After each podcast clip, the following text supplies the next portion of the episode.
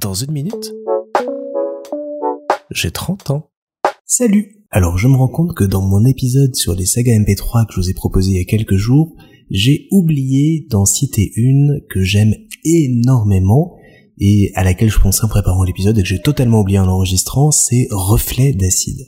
Reflet d'acide, c'est aussi une saga qui se passe dans un univers d'heroic fantasy où on suit une compagnie de gens euh, un petit peu étranges, un petit peu à côté de la plaque, qui reçoivent une grande mission et qui vont être amenés petit à petit à sauver le monde. Et Reflet d'acide, c'est exceptionnel parce que c'est bourré d'humour, mais il y a des références absolument tout le temps. Il y a du second degré à chaque seconde. Il y a des blagues qu'il faut réécouter plusieurs fois pour comprendre.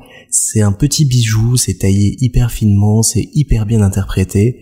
Et donc voilà, je voulais vous conseiller de découvrir Reflet d'acide, d'autant que ce sont des épisodes qui euh, sont de plus en plus longs les derniers de la première saison font euh, quasiment deux heures, je crois, et avec des univers très denses, très riches, un tas de personnages. Donc n'hésitez pas à y aller, et on y découvre toujours des petites choses, même après des années et des années à les écouter.